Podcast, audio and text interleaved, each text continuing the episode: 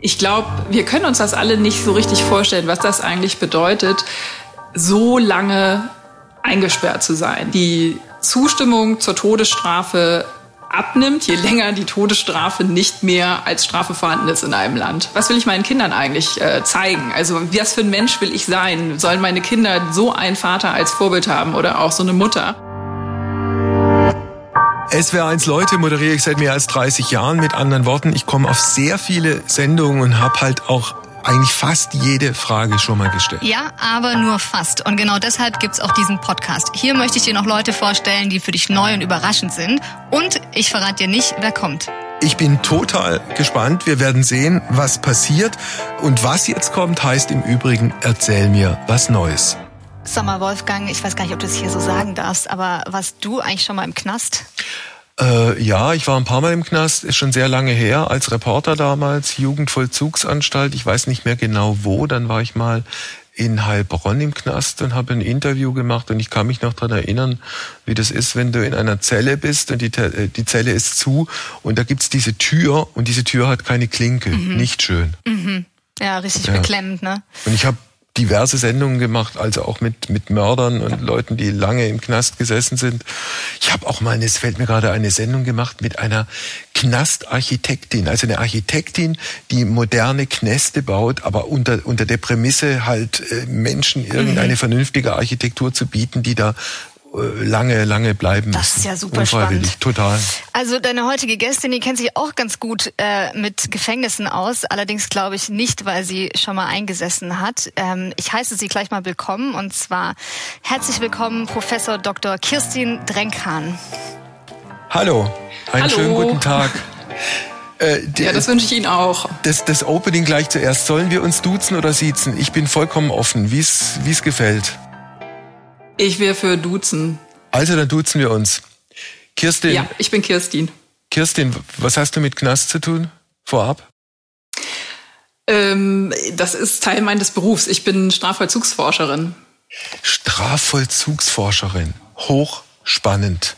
Wir beginnen mit unserer, mit unserem sogenannten äh, Lückentext, der da heißt, äh, Kirstin Drenkan kennen äh, heute viele als Kriminologieprofessorin. Das ist aber nicht alles, was sie ausmacht. Sie selbst sieht sich auch in der Rolle der Sportlerin ähm, oder auch Mensch mit einem eher ungewöhnlichen Beruf. Okay, Mensch mit einem ungewöhnlichen Beruf ist klar, aber warum Sportlerin? Weil ich auch ein bisschen Sport treibe. Also nicht professionell, sondern ähm, ich habe jetzt im letzten Jahr doch eine ganze Menge Sport gemacht, um hier nicht ähm, in der Uni zu Hause so zu versauern. Das äh, war ja irgendwie ziemlich schwierig, hier so ein bisschen fit zu bleiben. Okay. Dieser Podcast heißt Erzähl mir was Neues. Kirstin, erzähl mir was Neues. Ich will mit dir heute darüber reden, warum wir alle dafür zuständig sind, ähm, Straftäter zu resozialisieren. Du hast ja jetzt gerade auch schon gesagt, dass du auch schon ähm, Straftäter, also Gefangene interviewt hast und ihr auch mal ähm, Knäste angeguckt hast. Das wäre so ein Aspekt. Mhm. Ähm, und ich glaube, die meisten Leute gehen auch immer davon aus, dass eigentlich der Staat für zuständig ist und ähm, wir können das so von außen kommentieren. Und mhm. ich finde aber, dass wir uns da auch alle einbringen können. In welcher Form sollte ich mich einbringen, wenn ich so direkt fragen darf? Also einerseits könntest du natürlich weiter über den Strafvollzug berichten und das ein bisschen mhm. bekannter machen, was da abläuft. Ähm, weil ich glaube, für viele Leute ist das ein totales Mysterium. Man weiß eigentlich nicht so richtig, was äh, da passiert, was da für Leute unterwegs sind, was es für Probleme gibt, ähm, was vielleicht auch gut läuft, sondern man hat irgendwie so ein Bild ähm, und das wird wahrscheinlich auch ganz stark durch so amerikanische Serien geprägt und das ist äh, wirklich eine völlig andere Welt, der amerikanische Strafvollzug. Äh, weil du vorhin gesagt hast, äh, deine These oder, oder der erste Teil deiner These, äh, Knast geht uns alle an, weil es ein gesellschaftliches Phänomen ist, das, so interpretiere ich dich jedenfalls, eigentlich immer noch so ein bisschen tabu behaftet ist. Äh, dann macht es ja möglicherweise Sinn, dass wir uns die Knäste oder jedenfalls die Gefängnisse, die du von deiner eigenen Anschauung her kennst, ein bisschen genauer angucken. Wenn du da reinkommst, mhm. was siehst du da? Na, ich sehe da erstmal sehr viel Mauern. Ähm, häufig auch, gerade bei den Älteren, sehr viel Metall. und auch eine große Leere. Also viel Raum mit ähm, erstmal wenig Leuten, die man sieht. Mhm. Was siehst du dann? Das sind jetzt sozusagen die Gemäuer und die Gegenstände. Mhm. Was siehst du für Menschen? Äh, ja, also ich sehe, ich weiß natürlich so ungefähr, wer da wer ist, äh, wenn ich da reinkomme. Aber ich kann vielleicht mal erzählen, ich war ähm, vor einiger Zeit mit einer Kollegin aus den USA bei uns in der JVA Tegel, ähm, als wir noch da Seminare gemacht haben. Wir haben ja so ein Projekt, äh, mit dem wir Uniseminare in der JVA Tegel machen mit Gefangenen und äh, freien Studierenden. Und da hatte ich eine Kollegin aus den USA mit und wir kamen in den Raum rein und da saßen schon ein paar Männer in Alltagskleidung. Und sie dachte so, ach, der eine, der ist ja Psychologe, der andere ist bestimmt irgendwie Sozialarbeiter, so wie die so eben so aussehen. Aber es waren natürlich die Gefangenen, die da saßen. Also ähm, in den meisten Anstalten in Deutschland ähm, äh, oder überall eigentlich letztlich, ähm, wenn es Gefangenenkleidung gibt, dann ist die ja so völlig äh, normale Alltagskleidung. Das heißt, ich sehe da eigentlich normale Menschen, die ich auch auf der Straße treffen könnte. Aber es sind eben im Männerknast immer nur Männer und im Frauenknast nur Frauen. Also in unserer Wahrnehmung ist es ja so, dass die Knäste in den USA deutlich härter und brutaler sind als die bei uns. Hat diese Kollegin aus den USA dir das so bestätigt? Oder kennst du möglicherweise auch äh, Gefängnisse in den USA von innen? Ja, beides. Also okay. tatsächlich, ähm, also die Kollegin, die kommt aus Illinois und die macht da Forschung im Frauenvollzug. Ähm, die versuchen das da alles so ein bisschen auch unter so wissenschaftlicher Anleitung irgendwie umzumodeln. Ähm, aber die Tatsache, dass sie das so ummodeln müssen, ähm, ist eigentlich auch schon Beleg dafür, dass es da irgendwie anders abläuft. Also es ist zum Beispiel so da, dass man ähm, ziemlich schnell das Sorgerecht für seine Kinder verliert, wenn man inhaftiert wird. Und die Idee bei dem Projekt, was sie da jetzt macht, ist äh, so, ja, Kinder doch wieder mit ihren Müttern zusammenzuführen und eben diese Bindung nicht abbrechen zu lassen und die Kinder also irgendwie in der Familie unterzubringen und auch so ähm, praktisch Elternkurse mit den Müttern zu machen. Ähm, ich selber habe äh, jetzt muss ich mal überlegen, drei Einrichtungen ähm, in den USA gesehen, ähm, ganz unterschiedlich auch. Ähm, eine in Washington DC, das, da gibt es so ein ganz großes Gefängnis, den DC Jail, da war ich drinne. Und ähm, dann war ich noch in Wyoming in zwei Einrichtungen. Und das war schon ein ziemlicher Unterschied, aber auch ähm, beides nochmal ganz anders als bei uns. Und ähm, ich würde sagen, die beiden Einrichtungen in Wyoming, das war ein Frauengefängnis und ein Männergefängnis so mit mittlerer ähm, äh, Sicherheitsstufe die würden auch bei uns nicht durchgehen. Also die haben da ganz gute Angebote, aber ähm, die würden letztlich so typischen Standards bei uns eben nicht genügen, was so Menschenrechtskonformität mhm. angeht. Also ich kann mich erinnern, wir hatten mal eine Sendung mit äh, Debbie Mielke, eine Deutsche, die äh, aufgrund merkwürdiger Umstände für viele, viele Jahre und Jahrzehnte in einem amerikanischen Knast war, weil man, wenn ich mich richtig erinnere, ihr vorgeworfen hat, sie hätte die Ermordung ihres Kindes in Auftrag gegeben. Die kam dann nach mhm. langer, langer Zeit raus, äh, war dann in Deutschland. Wir hatten die mal in der Sendung und die hat erzählt, dass also, äh, wenn ich das richtig interpretiert habe, äh, das amerikanische System auch dazu da ist, einfach Menschen zu brechen. Da geht's nicht um Resozialisierung, sondern da geht's um Strafe, um Rache und um Menschenbrechen. Ja, also vielleicht nicht überall, aber das ist, ähm, das ist irgendwie so drinne. Ähm, das hat womöglich auch was damit zu tun, wer da ähm, in dem Staat vor allen Dingen inhaftiert ist. Also das war eben zum Beispiel ein großer Unterschied zwischen Wyoming und, und Washington. Ähm, in Washington DC ist ein ganz großer Teil der, ähm, der Population da im Strafvollzug, die Menschen, die da sind, die sind fast alle schwarze Afroamerikaner. In Wyoming sind die Leute fast alle weiße Amerikaner. Und ähm, vielleicht ist das auch so die Frage, wie man praktisch zu denjenigen steht, dem man am nächsten ist oder die man irgendwie, die so sind wie man selber. Ähm, und wenn das, äh, ja, also da kommt natürlich dieser eingebaute Rassismus im amerikanischen Justizsystem dazu. Also das war, das war schon ein bisschen erstaunlich auch, wie unterschiedlich das war. Aber ähm, es gibt auch da in den Staaten, in einigen Staaten so Systeme, wo ganz klar ist auch, also es geht da darum, dass die Strafe möglichst gemein und hart ist. Dass es, die haben ja auch so absurd lange Strafen. Äh, die Frau Mielke, die wäre ja auch in Deutschland wahrscheinlich nie so lange drin gewesen, wie sie da in den USA war. Also selbst wenn das gestimmt hätte, der Vorwurf. Wenn, wenn wir jetzt sozusagen von den USA wieder nach Deutschland kommen und uns die deutschen Gefängnisse angucken, würdest du sagen, bei uns gibt es auch eine noch näher zu definierende Form von Rassismus? Ähm, ja, äh, ja, also würde ich schon sagen, der Haken an der Sache ist, dass wir ähm, dazu eigentlich keine Daten erheben. Wir erheben ganz wenig aussagekräftige Daten dazu, zum Beispiel, wo die Gefangenen herkommen, was so deren kultureller und ethnischer Hintergrund ist. Und äh, man kann natürlich irgendwie sagen, ja, wenn man das nicht erhebt oder wenn man das erhebt und die Leute so labelt, ist das auch schon rassistisch. Aber wir wissen eben zum Beispiel gar nichts darüber, was für ähm, oder wenig darüber, was für Probleme es da geben könnte durch irgendwie kulturelle Missverständnisse. Ähm, ist ganz unterschiedlich, was so an Sprachangeboten da ist und so.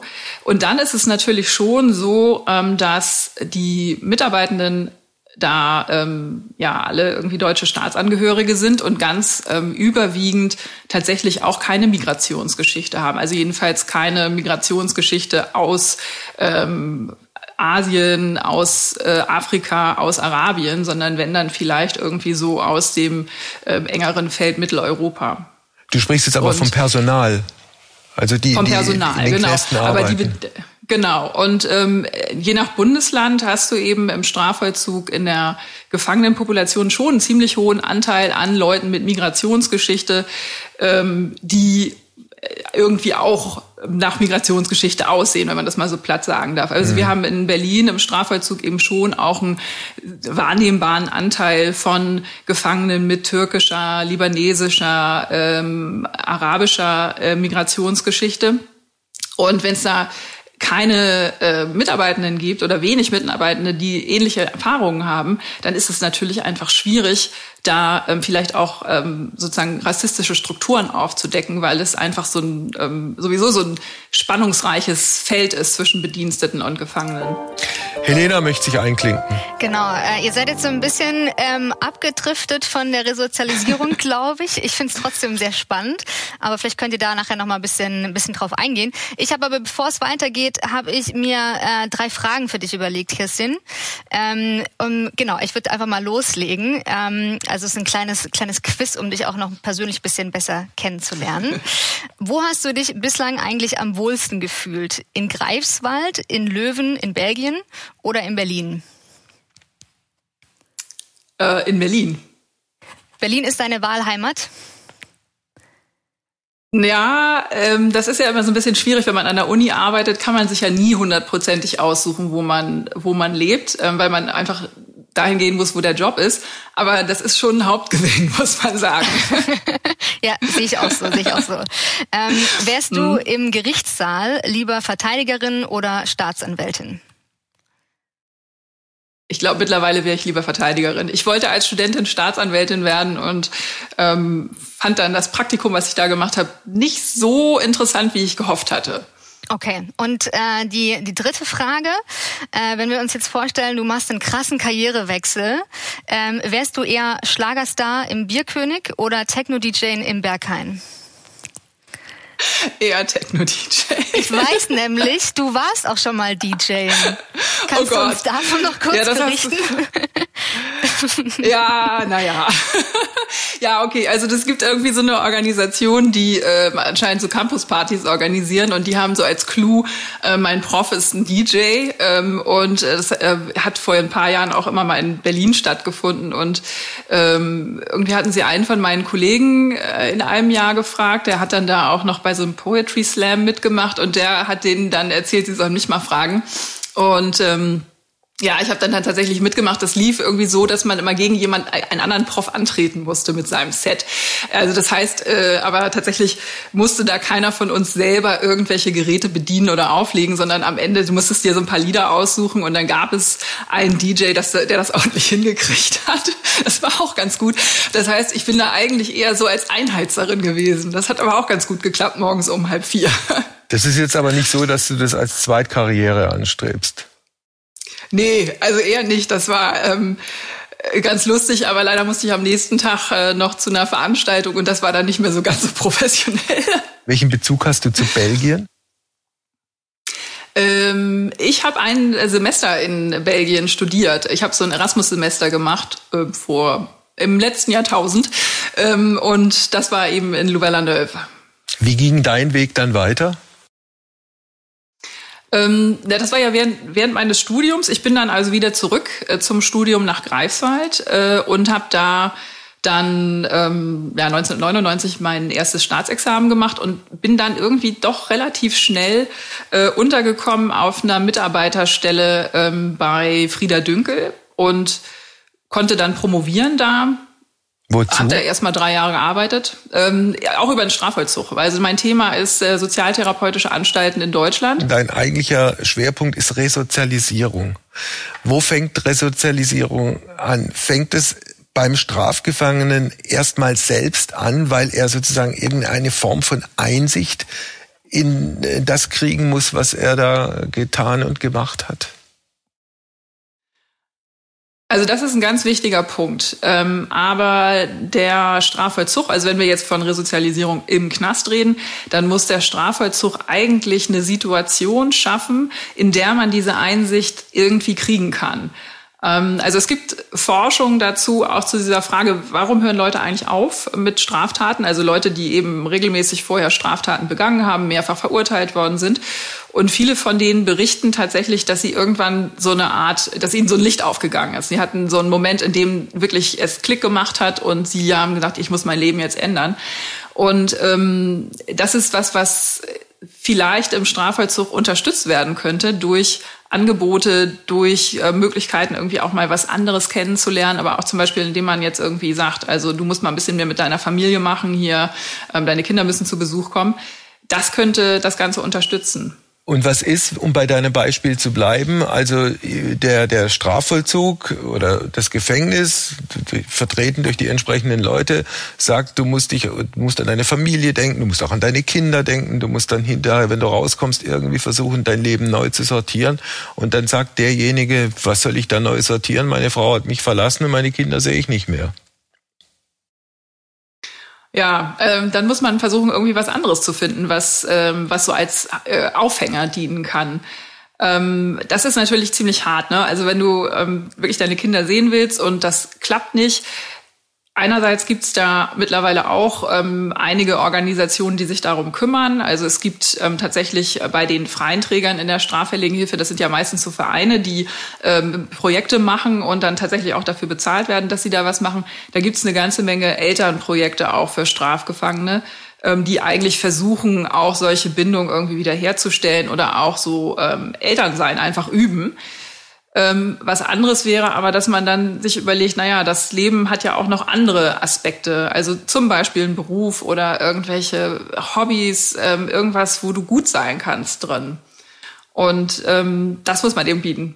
Äh, wenn ich da nochmal mhm. äh, rein, reingehen darf, du würdest schon sagen, auf dieser emotionalen Schiene, äh, es gibt Kinder, es gibt eine Frau, es gibt Beziehungen, es gibt vielleicht auch Eltern, ja. Äh, es gibt Menschen, die du vielleicht ein Stück weit glücklich ist ein großes Wort, aber zufriedenstellst, wenn du dein Leben änderst, dass man auf dieser Schiene mit am erfolgreichsten ist? Ja, also das ist ein ganz, ganz wichtiger Punkt, ähm, dass du irgendwie dir überlegst, so, ähm, also für viele ist das tatsächlich ein ganz wichtiger Aspekt. Wie komme ich eigentlich, was will ich meinen Kindern eigentlich äh, zeigen? Also was für ein Mensch will ich sein? Sollen meine Kinder so einen Vater als Vorbild haben oder auch so eine Mutter? Das ist ein ganz wichtiger Punkt. Und ähm, du hast total richtig gesagt, da sind ja auch Eltern. Ähm, ich habe in einem Projekt, was ich äh, eben noch in Greifswald gemacht habe, ähm, die Lebenssituation von äh, Gefangenen mit ganz mit langen Freiheitsstrafen untersucht und da war es tatsächlich so, dass die ähm, alle noch sehr eng mit ihren Eltern waren oder irgendwann wieder eng mit ihren Eltern, weil das so die letzten Leute waren, die übrig geblieben waren aus dem Bekanntenkreis, die regelmäßig zu Besuch gekommen sind und so. Und ähm, klar, das ist, äh, das ist wirklich ganz wichtig, dass man so eine familiäre Bindung hat. Also ich erinnere mich, fällt mir gerade ein, ich ist lange her, habe ich mal eine Sendung gemacht mit einem auch mit einem Kriminologen aus Freiburg, der auch damals diesen RAF-Mann Christian Klar begutachtet hat. Und in Erinnerung geblieben ist mir, dass er gesagt hat, also seiner Einschätzung nach, wenn du, wenn du mal in der zweistelligen Größenordnung im Gefängnis bist, also länger als zehn Jahre, dass da deine Persönlichkeit beginnt sich aufzulösen, dass da irgendwas innerlich zerbröselt. Ist das eine Erfahrung, die du so oder so ähnlich auch gemacht hast? Ja, dazu habe ich nicht lange genug mit den Leuten geredet. Aber ähm, ich glaube, wir können uns das alle nicht so richtig vorstellen, was das eigentlich bedeutet, so lange eingesperrt zu sein. Also du musst dir ja irgendwie überlegen, wenn du jetzt eine lebenslange Freiheitsstrafe verbüßt ähm, und du darfst nach 15 Jahren das erste Mal eine vorzeitige Entlassung beantragen, dann ähm, muss, kann man sich vielleicht überlegen, so die letzten 15 Jahre meines Lebens haben nicht stattgefunden. Was habe ich da eigentlich alles gemacht? Das, das wäre alles nicht möglich gewesen, wenn ich eine lebenslange Freiheitsstrafe hätte verbüßen müssen. Und ähm, also das, was das letztlich bedeutet für einen, dass man so sozusagen so auf Pause ähm, gestellt ist, das kann man sich echt, glaube ich, überhaupt nicht vorstellen. Mhm. Was ist, was ist die Konsequenz aus dem? Ich meine, es gibt ja auch Kriminologen oder es, es, es gibt immer noch einen ehemaligen Gefängnisdirektor, der sagt, eigentlich könnte man die Knäste auch abschaffen und äh, nach anderen Formen von, von Bestrafung und Resozialisierung gucken. Ja, also, aber die müsste man dann eben auch finden und die anderen Formen von Bestrafung und Resozialisierung. Also es gibt natürlich äh, eine ganze Menge, was da sowieso schon läuft. Man muss ja irgendwie sehen, dass von den Verurteilungen, die jedes Jahr in Deutschland ähm, tatsächlich geschehen, 80 Prozent Verurteilungen bei den Erwachsenen zu Geldstrafen sind.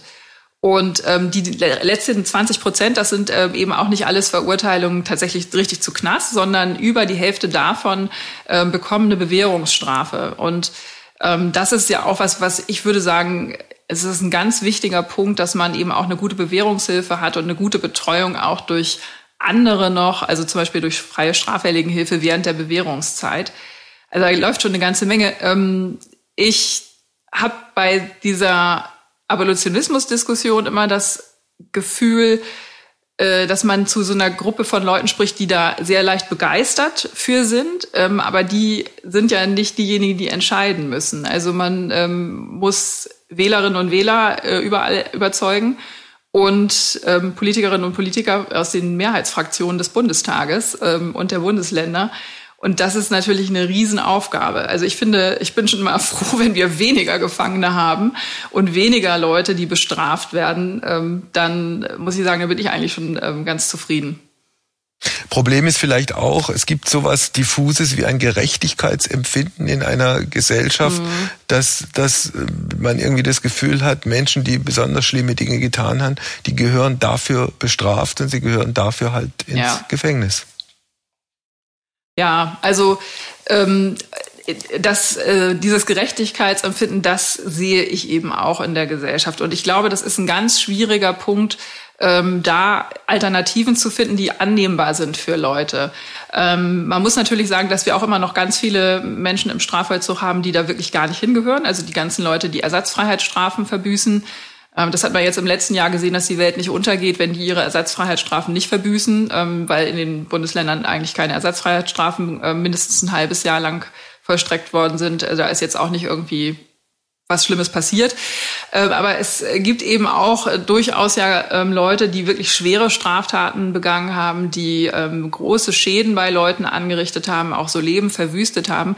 Und es ist, finde ich, schon auch Theoretisch kann man natürlich immer sagen, ja, da kann man auch was anderes finden, zum Beispiel sowas wie Mediation, Restorative Justice Maßnahmen.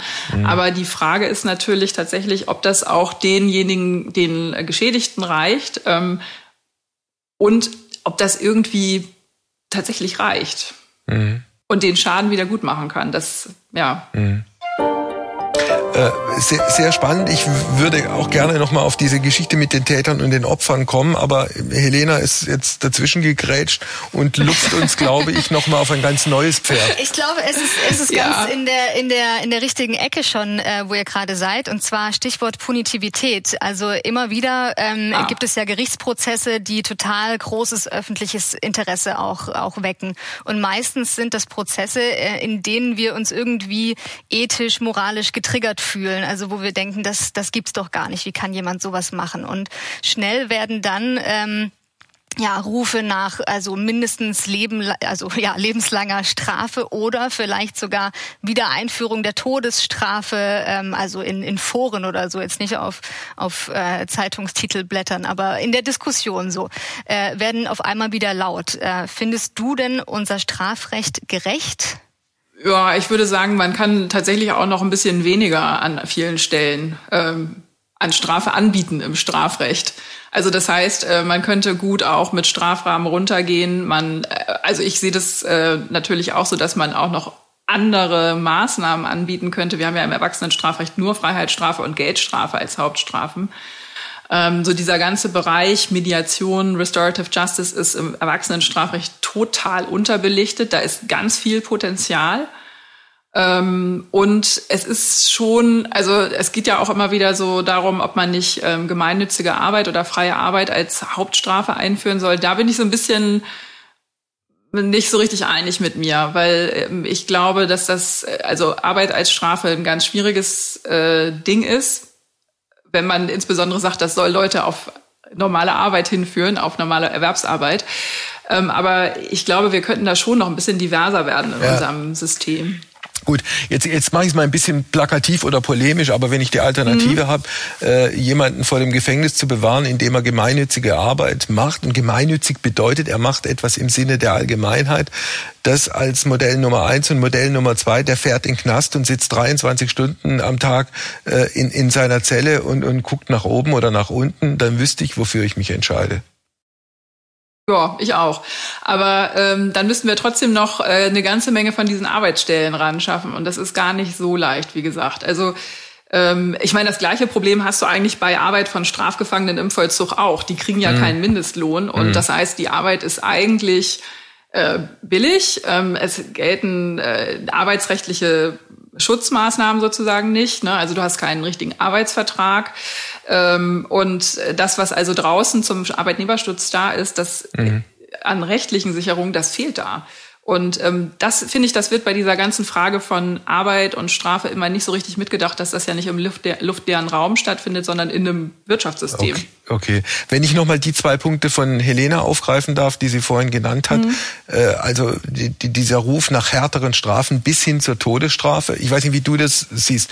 Also ich kann in Deutschland nicht erkennen, dass ernsthaft gesellschaftlich diskutiert wird über die Einführung der Todesstrafe. Oder wie siehst du das?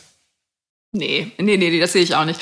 Ähm, wir, ich glaube, sie ist da drauf gekommen, weil sie natürlich meine Internetseite ähm, angeguckt hat. Und wir machen gerade mit ein paar Leuten, ähm, also mit einem Kollegen aus Bochum, Tobias Singelstein und einem Team aus äh, Frankreich, aus Paris mit Fabien Jobard, machen wir ein großes Projekt über Strafkulturen in Deutschland und Frankreich. Mhm. Das ist ein ziemlich großes Wort. Also worum es eigentlich geht, ist ähm, das Strafbedürfnis in unseren Gesellschaften. Wie drückt sich das aus bei der Bevölkerung, in der Politik und in den Medien? Und wir haben eine Bevölkerungsumfrage gemacht in Deutschland und in Frankreich und hatten da schon auch eine Frage zur Todesstrafe drin. Mhm. Ähm, da sollte man so auf einer Skala von eins bis zehn einordnen, wie ähm, wie wichtig einem das wäre, also oder ob man, wie sehr man dafür ist, dass die äh, Todesstrafe wieder eingeführt mhm. wird. Und ähm, das Interessante da war, äh, wenn man sich dann nur so die Extreme anguckt oder die Ränder, dass der äh, Befürwortungsrand in Deutschland, der war sehr gering. Das sind ähm, irgendwie sowas wie 15, 20 Prozent gewesen. Das ist wahrscheinlich einfach so eine Grundgesamtheit, die man immer hat. In Frankreich war das deutlich höher. Und ähm, wir gehen davon aus, dass das auch damit zusammenhängt, dass in Frankreich die Todesstrafe deutlich später abgeschafft wurde als in Deutschland, nämlich erst in den 70er Jahren. Ähm, mhm. wurde, glaube ich, Moratorium eingeführt. Ähm, und ähm, das ist auch was, was man so in der Forschung insgesamt erfährt, ähm, dass die Zustimmung zur Todesstrafe abnimmt, je länger die Todesstrafe nicht mehr als Strafe vorhanden ist okay. in einem Land. Äh, es hat in Deutschland immer mal wieder äh, eine Diskussion darüber gegeben, dass man den Tätern mehr Aufmerksamkeit schenkt als den Opfern. Das gilt für die Gerichtsverfahren, das gilt für das danach, dass man auch äh, Opfer oder die Angehörigen von Opfern nicht entsprechend betreut hat. Wie ist da deine Position? Wie siehst du das, wenn du dir die Realität anguckst? Ich glaube, das ist ziemlich gemischt. Ähm, also einerseits ist es so, dass wir in der, im Strafverfahren doch eine ganze Menge Möglichkeiten haben, Opfer zu beteiligen und ich glaube auch eigentlich angemessen zu beteiligen. Ähm, da ist ja in den letzten Jahren auch was dazugekommen noch mit der psychosozialen Prozessbegleitung. Das ist so im Vergleich zu anderen Ländern schon eine ganze Menge, was da geht. Ähm, die Frage ist aber natürlich immer, wie gut das in der Praxis klappt und ob das tatsächlich den ähm, Bedürfnissen von ähm, Opfern von Straftaten gerecht wird. Äh, denn ähm, es ist ja tatsächlich so, dass man im Strafverfahren, selbst wenn man da teilnimmt, vielleicht nicht alles erfüllt bekommt, selbst wenn tatsächlich der richtige Mensch dafür verurteilt wird und man den Eindruck hat, ja, die Strafe ist auch lang genug, aber irgendwas bleibt da womöglich übrig, was nicht erfüllt werden kann dadurch. Ähm, und das liegt einfach sozusagen an der äh, Struktur des traditionellen Strafverfahrens, ähm, weil man hat in der Forschung festgestellt, dass Opfer vor allen Dingen auch ähm, möchten, dass die Geschichte erzählt wird. Ähm, warum ist das passiert? Ähm, dass jemand Verantwortung dafür übernimmt. Und das muss man eben im Strafverfahren als Angeklagter oder Angeklagte nicht. Äh, ich würde am Ende unseres Gesprächs gerne nochmal auf deine Eingangsbemerkung kommen, dass du gesagt hast, es gäbe auch für mich, eigentlich für jeden von uns die Möglichkeit, mhm. sich äh, zu engagieren in einer Gefangenenhilfe beispielsweise. Äh, was, was fällt dir da spontan ein, was, was auch im Sinne der gesamten Gesellschaft da gut, sinnvoll, richtig wäre? Also es gibt eigentlich überall da, wo es äh, irgendwie Landgerichte gibt, weil da gibt es dann irgendwie Bewährungshilfe oder wo es äh, Strafvollzug gibt, gibt es auch Vereine, die freie Straffälligenhilfe machen. Ähm, das können so ganz kleine Vereine sein, die sich nur um so einen Knast kümmern oder eben so ein paar Leute aus der Bewährungshilfe da. Oder das sind auch große Verbände wie die AWO und äh, die Caritas und so. Die machen das auch. Und man kann sich eben in diesen Organisationen einbringen. Also man kann da Mitglied werden in so einem Verein. Äh, man kann da ehrenamtlich arbeiten. Äh, man kann aber natürlich da auch ähm, mehr Zeit investieren und zum Beispiel in den Vorstand gehen und solche Sachen, also richtig da so mitregeln und auch das Programm mitbestimmen. Ähm, und was man da konkret machen kann, das ist ziemlich vielfältig. Also es gibt ähm, eine ganze Menge Angebote, wo es äh, Gruppen gibt, äh, die im Strafvollzug stattfinden von Ehrenamtlichen. Das kann alles Mögliche sein, also Spielegruppen, irgendwie lesen, irgendwelche Hobbys, Gesprächsgruppen. Also wir machen, äh, wenn hoffentlich bald auch wieder mit Studierenden Gesprächsgruppen in Berlin im Strafvollzug. Das könnte man natürlich auch irgendwie von so einem Verein aus machen. Ähm, es gibt so Programme, dass ja, ehrenamtliche Strafgefangene besuchen, die keine Verwandten haben und keinen Besuch bekommen sonst. Solche Sachen. Also es gibt eine ganze Menge. Und das hat dann auch eine nachgewiesene resozialisierende Wirkung?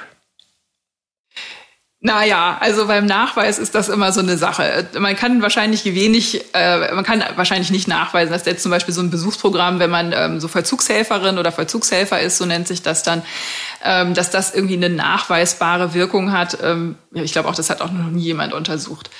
Ähm, aber das ist einfach wichtig für äh, Gefangene, dass sie Kontakt zur Außenwelt behalten und auch irgendwie mal was anderes hören. Und das ist auf jeden Fall was, was hilft, auch wenn man das vielleicht nicht so in Prozenten messen kann äh, oder es noch keiner gemacht hat. Und bei so ähm, weitergehendem Engagement in der freien straffälligen Hilfe, das bringt auf jeden Fall was, weil das zum Beispiel in der Entlassungsphase ähm, das soziale Umfeld vorbereitet. Da sind dann Leute, die äh, gehen mit dir zu, äh, zu, äh, zu Behörden zum Beispiel. Ähm, man könnte natürlich auch, wenn man jetzt irgendwie einen Betrieb hat, ähm, sich, da muss man nicht in einen Verein gehen, um sich zu engagieren, sondern dann kann man einfach sagen, okay, ich nehme hier auch ehemalige Strafgefangene als Mitarbeiter, äh, Mitarbeiter auf ähm, und lass mich erstmal nicht davon beeindrucken, dass die ihren Abschluss, ihren Berufsabschluss vielleicht im Knast gemacht haben. Vielen Dank für das Gespräch und äh, schöne Grüße nach Berlin. Ja, schöne Grüße zurück. Danke. nach Stuttgart. Macht's gut. Ciao. Dir auch. Tschüss. Tschüss. So, wirst du bald Knasthelfer? Ich muss drüber nachdenken. Ich habe auch schon mal drüber nachgedacht, aber das ist ja jetzt irgendwie nicht, nicht so ein Ding, wo du sagst, morgen bin ich Knasthelfer. Ja. Aber es schon, also es gibt ja auch ganz viele, also die, so die, die, die unterste Stufe oder so ist das wahrscheinlich so Brieffreundschaften oder so. Das gibt's ja auch ganz, ganz viel, dass man sich irgendwo Mhm.